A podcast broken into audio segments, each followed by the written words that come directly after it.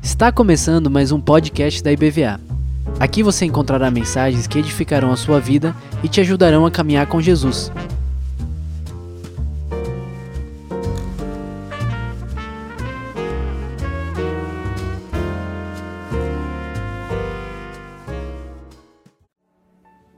Aleluia! Pode sentar, querido. Glória a Deus. Aleluia. Aleluia. Você pode perceber um cheiro de água. Aleluia. Desde de manhã, quando eu entrei aqui, eu senti. Tem águas do Senhor aqui. Aquelas águas preciosas que correm. Mas estão no meio de nós. E no santo temor do Senhor, eu quero que você abra o seu coração e a sua mente para ser lavado por essas águas.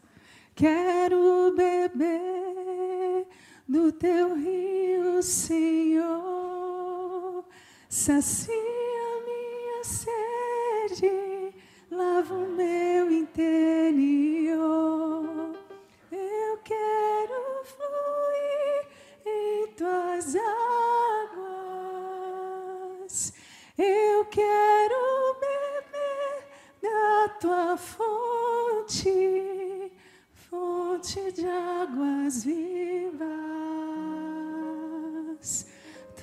és a fonte, Senhor.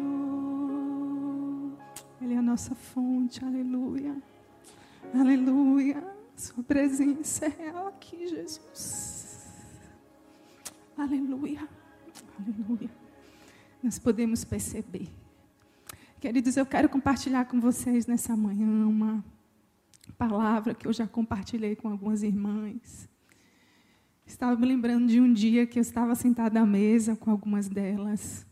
E a gente estava conversando, abrindo nosso coração, tomando aquele café gostoso. E a gente começou naquele momento a confessar um pouquinho as nossas culpas, as nossas dores, porque a gente precisa fazer isso, não é verdade? E quando a gente começou a orar naquele dia, eu fechei meus olhos e eu comecei a ver uma imagem que eu queria passar para vocês aqui. Alguns de vocês já viram. Uma imagem do meu ordinário, do meu cotidiano. Você pode passar aí, Uli, por favor? O que é isso, gente? Vocês já viram essa imagem? Tem aí uma pia. Uma pia entupida, né? uma pia cheia de água, com esse com essa esponja aí boiando.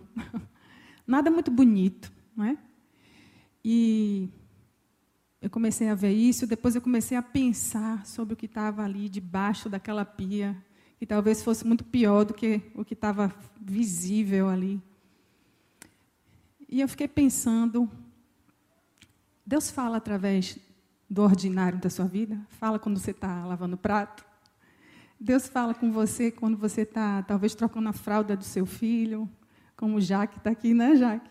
Deus fala quando a gente está caminhando na praia, Deus fala quando a gente está sentado na mesa e Ele mostra para a gente coisas muito simbólicas. Às vezes a gente está nesse momento, como eu falei para vocês, de oração, e vem algumas imagens na nossa cabeça. Eu comecei a refletir sobre isso. E comecei a, a pensar sabe, de uma forma muito comum. Por que, que uma pia entope? Você já pensou sobre isso? Por que, que ela entope? Por que, que, que não corre água naquela vazão onde devia correr? E eu quero então que você pense comigo um pouquinho sobre isso e na sua própria vida, tá bom? O que é que causa um entupimento na pia? Se você ficar colocando objetos não é? que não era para você colocar, tipo moedinha, não é? Tipo cabelo. Não é? Mulher gosta de cabelo, né, gente? tem tanto cabelo no ralo, às vezes, que a gente fica, meu Deus, tem que fazer aquela manutenção preventiva para tirar tanto cabelo. Se você tem filho pequeno, você vai ver um monte de coisa, às vezes grampo, fio dental, não é verdade? É cada coisa que faz entupir. Numa pia dessa do, da cozinha, por exemplo, são as sujeiras mesmo dos alimentos que às vezes caem e a gente não percebe. Então, quando objetos indesejáveis estão ali, ela pode entupir. Isso fala um pouquinho para a gente de negligência. Se a gente sabe que algo não deve ser colocado, o que é que a gente coloca? A gente está sendo negligente. A gente não está atentando para uma regra básica. Não é verdade? Uma coisa que pode acontecer também é porque você não está limpando com frequência aquele ralo. Isso acontece muito no ralo do chuveiro, né? Quando a gente está ali e toma banho e a gente vai deixando para lá. Não pode, gente. Tem que limpar todo dia, manutenção preventiva. Não é? Para que uma hora aquilo ali não fique entupido. Isso fala um pouquinho de preguiça. Às vezes a gente não quer fazer o que tem que fazer todo dia. A gente às vezes quer terceirizar o que precisa ser feito por nós. Isso pode provocar esse entupimento. Ou pode acontecer também que o próprio ralo esteja ruim, não é? Você comprou um ralo errado. E já aconteceu comigo, gente. Já comprei um ralo muito pequeno para uma, uma vazão muito grande. Então, vai passando sujeira ali. Você tem que trocar o ralo. Isso fala também, às vezes, de distração. A gente comprar uma coisa, a gente não pensou antes, poxa, eu devia saber o tamanho. Então, eu quero que você pense nessa pia entupida não como você, tá bom? Porque ninguém é pia entupida aqui, certo? Mas eu quero que você faça talvez uma comparação com algumas coisas da sua alma que podem estar tá causando uma sensação de cansaço, de desânimo. Sabe aquela sensação de que você não consegue continuar de repente, como a gente ouviu nessa manhã, você estava caminhando muito bem. Você vai andando, vai expondo a sua vida, a palavra de Deus, a oração. Mas tem uma hora que parece que você não entende muito bem por quê. Eu não estou com tanto vigor, com tanta alegria. Eu preciso de um renovo. Eu preciso de algo miraculoso que só pode vir de cima. Existe um renovo de Deus que vem para nós através dos nossos relacionamentos, da comunhão, através desses momentos aqui coletivos, através do serviço. Mas existe um renovo, queridos, que nós precisamos, que só vem dele, do alto. Precisa vir um, um jorrar de uma água poderosa para desentupir. Não é verdade? Você já teve essa sensação? Alguns dias atrás eu, estava sentindo isso. Eu amo a Deus, eu faço a sua obra, eu gosto dos irmãos, eu gosto de estar. Mas por que, que eu estou sentindo que eu estou entupida? Foi naquele dia, na mesa, conversando com as minhas amigas, que eu percebi isso. E o Senhor, então, me deu uma palavra para a gente refletir sobre isso. Porque existe um termômetro que aponta, queridos, para esse cansaço. E às vezes a gente não, não percebe. Às vezes a gente sente no corpo. Sabe? Começa a aparecer umas manchinhas diferentes, uma urticária, uma queda de cabelo, não é? A gente e a gente deixa para lá. A gente não se cuida. E às vezes esse lugar da alma, que é esse lugar assim que você sente aquele peso que você não sabe discernir. Por que será que eu estou sentindo isso? Eu estou tão bem. Ainda essa semana eu estava conversando com uma amiga e ela estava me dizendo isso. Eu sei que eu tenho que ficar bem, mas eu não estou conseguindo, não é? Não estou conseguindo ter aquele vício, aquela alegria. E eu quero dizer para você que existe um renovo de Deus para nós nessa manhã. Amém?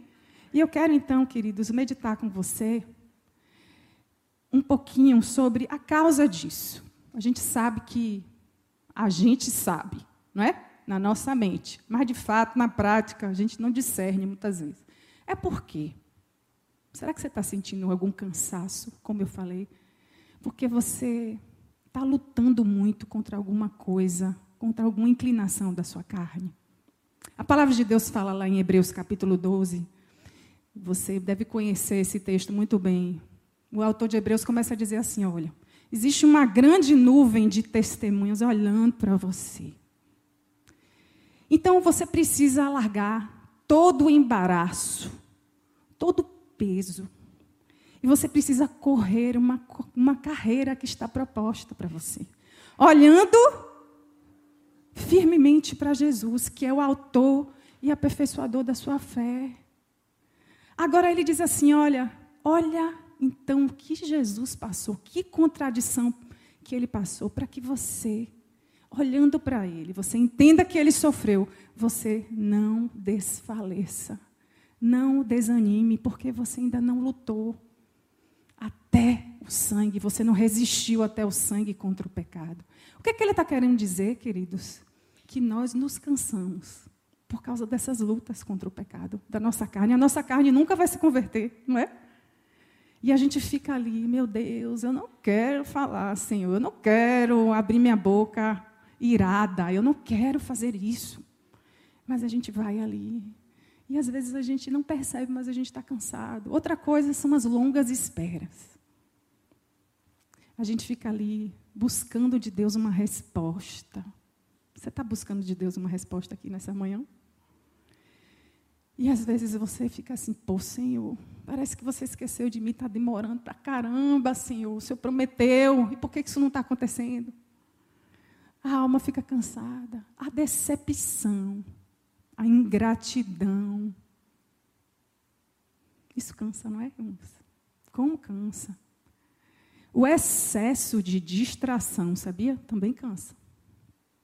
Tem gente que passeia tanto, que vive assim nessa vida, e chega uma hora que ela se desconecta da presença de Deus, porque ela começa a achar que aquela vida é a vida real. Vai perdendo energia pelo excesso, pelo excesso de trabalho, não é? É o que Jesus falou na parábola do semeador, dos espinhos, que tentam sufocar a semente. E aí a gente vai cansando, cansando. Eu queria que você pensasse um pouquinho fizesse um check-up aí. Tem alguma coisa dessa acontecendo com você? Foi a proposta que o Espírito Santo de Deus fez para mim alguns dias atrás. E eu pude fazer esse check-up observando a vida de uma mulher. E eu queria que você lesse comigo esse texto agora rapidinho. 1 Samuel capítulo 1.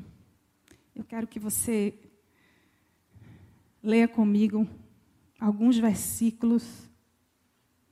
1 Samuel capítulo 1. Vocês conhecem a história dessa mulher. Essa mulher tinha um esposo chamado Eucana. E ele também tinha uma outra mulher chamada Penina. Aquilo era comum naquela época. Então, o que acontece? Penina tinha filhos e Ana não tinha filhos. O texto começa falando isso nos primeiros versículos. E todos os anos, essa família, Eucana, Penina, seus filhos e Ana, iam a Siló, o lugar da adoração a Deus, oferecer ao Senhor sacrifícios. E todo ano, Ana ficava meio triste, porque ela, ela era meio que chicoteada por Penina. Não é? Ela era pirraçada por Penina, porque ela tinha aquela escassez. Ela não tinha um filho. E o versículo 5 diz assim: ela recebia também uma porção especial do seu marido, porque ele amava apesar do Senhor não ter lhe dado filhos. E a sua rival a provocava e zombava dela, porque o Senhor não tinha lhe dado filhos. Todos os anos era a mesma coisa. Penina provocava Ana quando iam à casa do Senhor. E cada vez Ana chorava muito e ficava sem comer. Era uma dor recorrente. Todo ano. Não foi uma coisa de um dia, não é? Era todo ano ela ia e aquele momento que era para ser de culto, de adoração, passava a ser um momento mais difícil para ela. Porque ela era provocada. Era ela lembrada de que ela não tinha aquilo que ela mais queria. Ela estava vivendo aquilo. E Alcana perguntou, versículo 8: Por que você chora? Por que você não come? Por que você está tão triste? Será que eu não sou melhor para você do que dez filhos? E o texto segue dizendo: vamos lá. Certa vez, depois que comeram e beberam em Siló, Ana se levantou. O sacerdote Eli estava sentado ao lado da entrada do templo do Senhor. Ana estava muito angustiada e chorava sem parar enquanto orava ao Senhor. Então fez o seguinte voto: Ó Senhor dos exércitos, se olhares com atenção para o sofrimento da tua serva, se responderes à minha oração e me deres um filho, eu o dedicarei para sempre ao Senhor. E o cabelo dele nunca será cortado. Enquanto ela fazia sua oração ao Senhor, Eli a observava. Viu que os lábios dela se moviam, mas como não ouvia som algum, pensou que ela estivesse bêbada. Até quando você vai se embriagar? disse ele. Largue esse vinho. Ana respondeu: Meu senhor, não bebi vinho nem coisa alguma forte. Eu estava derramando o meu coração diante do Senhor, pois sou uma mulher profundamente triste. Não pense que eu sou uma mulher sem caráter. Eu estava apenas orando por causa da minha grande angústia e aflição. E ele disse o quê? Nesse caso, vá em paz. Que o Deus de Israel lhe conceda o que você pediu. Muito obrigada, exclamou ela. Então Ana voltou e começou a se alimentar novamente.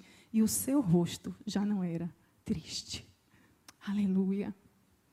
Que coisa linda. Essa mulher que estava sofrendo essas afrontas, essas provocações, que tinha esse contexto aí. Ela estava vivendo de forma estigmatizada, porque uma mulher que não tinha filhos naquela época era uma mulher amaldiçoada. Ela não tinha a benção de Deus. Era assim que ela era vista. Ela sofria afrontas, provocações, e ela acabou ficando meio isolada mesmo. Ela não queria ficar nesse lugar da comunidade, da família. E o que é que acontece, queridos? E é isso que eu quero falar para você nessa manhã. O que acontece? O que acontece comigo e com você quando a gente passa por uma provação que está trazendo essa sensação de cansaço. No caso de Ana, era a escassez por causa de um filho. A luta por causa de um filho. Sabe, irmãos, eu já fiquei muito assim. Eu me identifico muito com a figura de Ana. Por conta de uma situação com meu filho. E naquele dia que eu estava na mesa com as minhas amigas, eu não estava percebendo, mas eu estava muito angustiada. E o que é que a gente faz quando a gente está assim? A gente sabe que a gente ama o Senhor, a gente sabe que a gente está fazendo a sua obra. O que é que a gente faz quando a gente passa por uma doença, irmãos? Uma luta com um filho que se desviou. Isso, irmãos, é a nossa vida, a nossa humanidade. A gente tem duas opções. Ou a gente vai ficar sem comer, e se for um jejum, que bom. um jejum para buscar o Senhor. Ou a gente pode também entrar naquele lugar do lamento, do lamento. A gente se isola, não é? A gente não vai para a solitude, a gente se isola. Fica lá. E a gente pode entrar num lugar muito perigoso, que é o lugar de vítima. Ficar naquele lugar achando que todo mundo tem alguma coisa menos nós. E o Senhor não quer isso para a gente. Porque Ele está conosco, porque Ele tem uma bênção para nós, porque Ele quer nos dar renovo, porque Ele escuta a nossa oração. Ele é esse Deus que ama abençoar os seus filhos. A escassez, queridos, de alguma área da nossa vida faz parte da humanidade, faz parte da vida, mas ela só precisa fazer, sabe o que com você e comigo? Nos aproximar dele nos fazer olhar para cima e saber que é dele que vem o nosso socorro. É só dele. E eu queria lembrar para vocês algumas lições. Isso falou muito forte ao meu coração, queridos. O versículo 9 disse: Olha, chegou um dia que ela comeu e bebeu e ela se levantou. Ela saiu desse lugar de sofrimento, de dor, ela tomou uma posição. Você sabe o que isso significa? Que existe um componente nosso para receber esse renovo de Deus. Eu preciso me levantar. se eu estou triste, se eu estou abatida, se eu estou angustiada. Pode ser por que motivo for. A pia está entupida, mas tem água, tem água pura que sobe, do, que desce do alto para mim, para desentupir isso. E eu preciso me levantar, eu preciso ter uma postura diante de Deus, de buscar a Deus. E o que mais me chamou a atenção, queridos, é muito simples o que o Senhor quer comunicar para você. Ela foi para onde, queridos, quando ela se levantou? Ela foi contar à amiga dela que ela estava triste. Ela foi procurar um médico. Ela foi, sei lá, se resolver com penina. Ela foi entrar no embate? Não, ela foi para a casa do Senhor. Ela foi para esse lugar, que é o lugar certo. Ela foi buscar a água onde tinha água. Ela foi para o lugar certo. Ela se levanta. E o texto diz que, eu, que o, o, o, o sacerdote Eli estava ali na porta. E ela faz o quê? Ela entra. E ela começa a chorar mesmo, a se derramar. Ela não faz cara de paisagem, diz: Não, está tudo bem. Com Jesus está tudo bem. Às vezes a gente faz assim, né? Não, ela estava lamentando, ela estava chorando no lugar certo, na presença do Senhor. Sua alma estava batida, triste, ela não estava mascarando aquela dor, não. E é uma coisa tão forte, porque ela fala ao Senhor, e o sacerdote, o texto diz o quê? ele acha que ela está o quê? Embriagada, que ela tinha tomado muito vinho. Nessa hora, irmãos, eu fiquei pensando muito sobre isso também. Ela troca o lamento dela por um voto. Ela diz: Olha, Senhor, eu vou ter coragem, eu não vou ter essa fé resignada, só de aceitar que eu sou estéreo, não. Eu quero te pedir um filho essa fé corajosa de dizer: Senhor, eu quero um filho para ti. Não é para mim, não é para o meu deleite. Eu não estou pedindo para os meus deleites, não. Eu estou pedindo por um propósito do Senhor. Ela tem coragem, ela tem uma fé que não se conforma. Ela sai desse lugar, olha, do lamento, que a gente passa mesmo, irmãos, porque a gente passa luto. Não é? A gente passa falência, escassez mesmo. Mas tem uma hora que troca o cântico sai o lamento e entra esse cântico novo de Senhor, eu quero fazer esse voto diante do Senhor. E eu quero te dedicar esse filho para sempre, para ti. E nessa hora, ela é o quê? Ela é confrontada, inclusive, por uma autoridade religiosa. Não é? Dentro da sua expressão de adoração a Deus, e ela se coloca diante de Deus, talvez ela tivesse até prostrada com os cabelos no chão, chorando e o chão molhado, eu não sei, fiquei imaginando essa cena. E o sacerdote a toma por embriagada. E na hora que ele diz assim: Olha, eu acho melhor, né? você está aí assim, ela, não, meu Senhor, eu não estou embriagada, eu estou abatida, eu estou angustiada. Ela tem uma atitude de humildade. Mesmo nessa hora da dor. Deus está vendo o nosso coração. Está vendo. É nessa hora que o nosso coração é provado. Que reação que a gente tem, irmãos?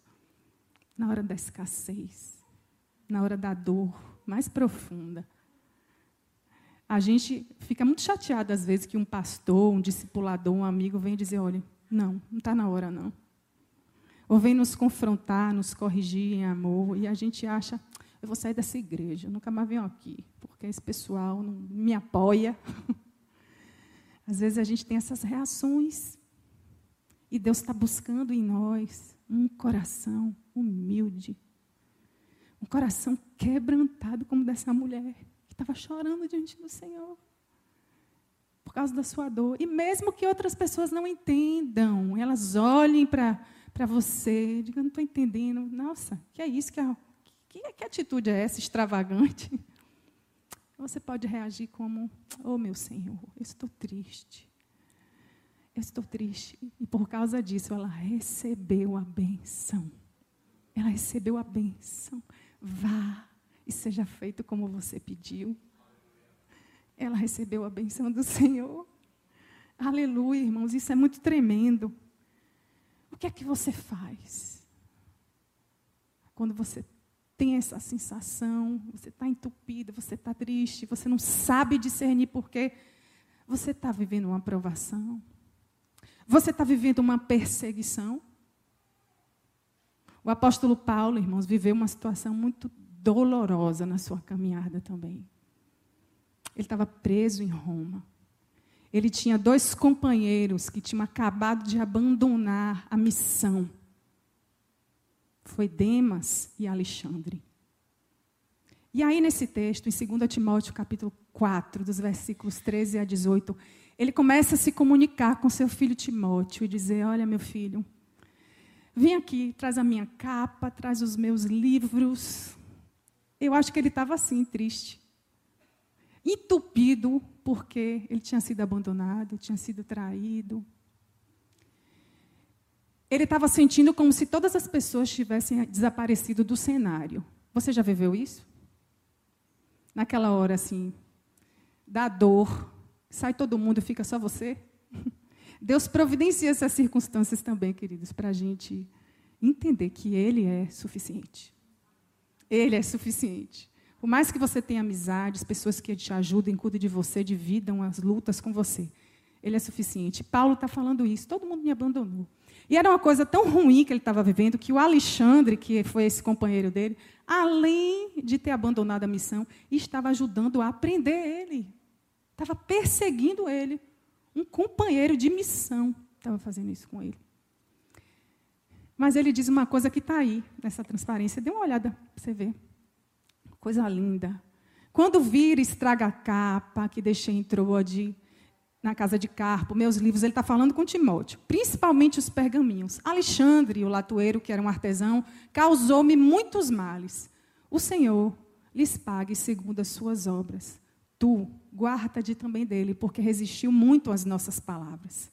Ninguém me assistiu na minha primeira defesa, antes todos me desampararam que isto não lhe seja imputado. Mas ele diz uma coisa: guarda no coração.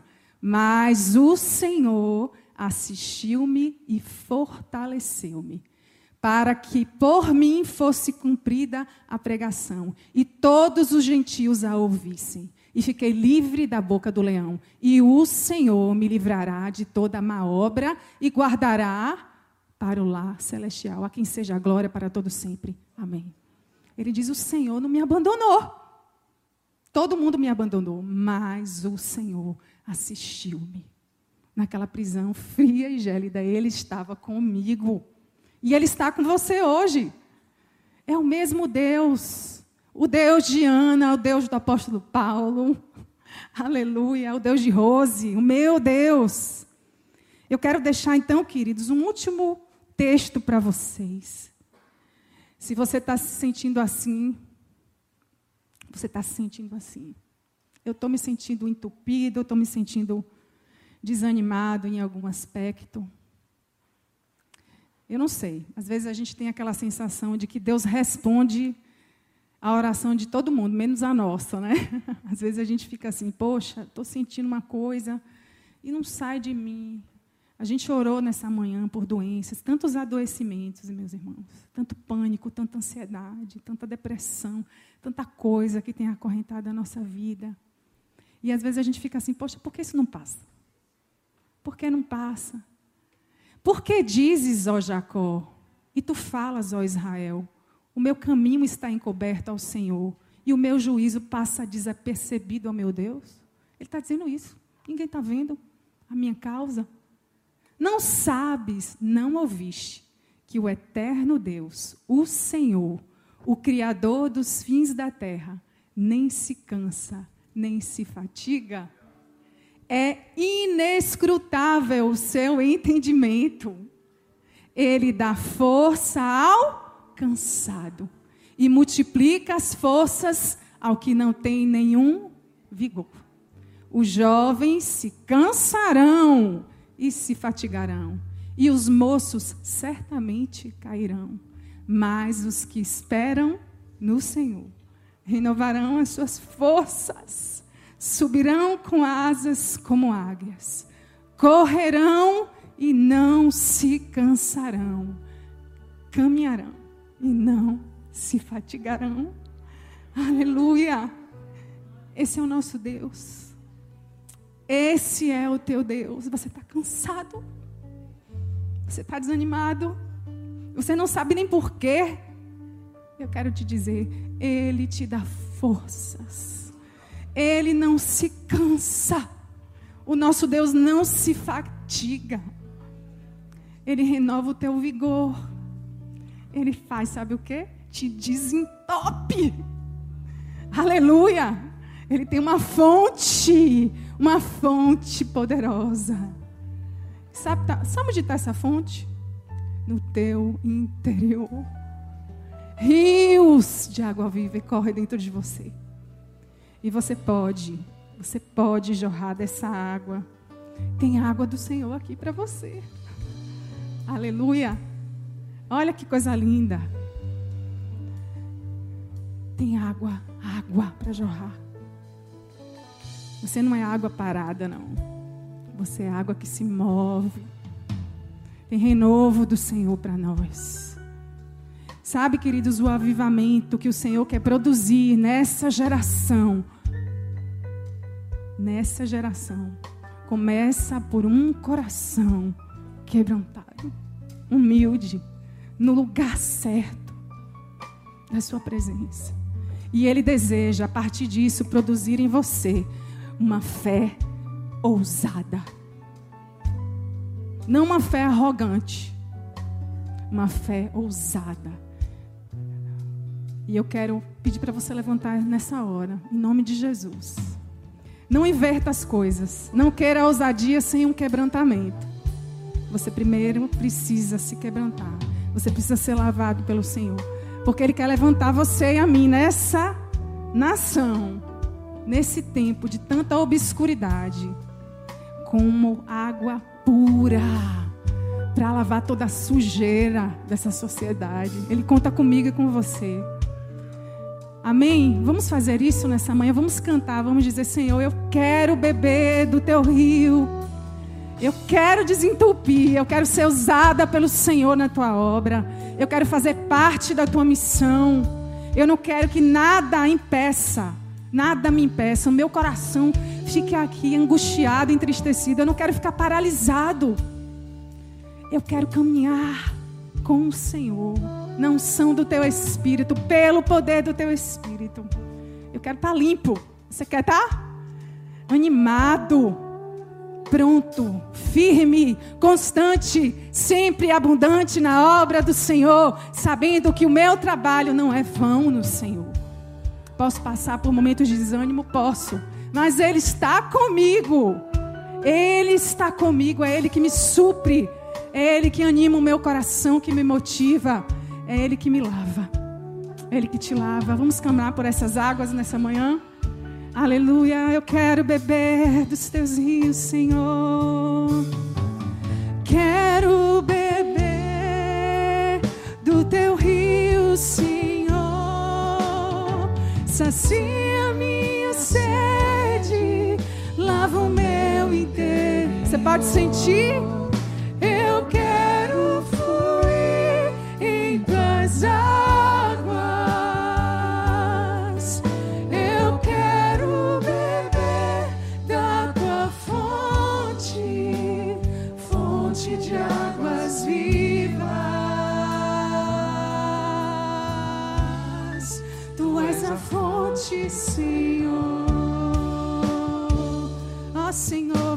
Do começo. Você deseja vir aqui receber essa oração? Você precisa, você precisa de um novo ânimo, de alegria para parir esse filho. Aleluia. Não é para você, é para abençoar essa geração, é para fazer a missão de Deus com ardor, com fervor. Aleluia. Vamos clamar por isso? Cremos, Senhor.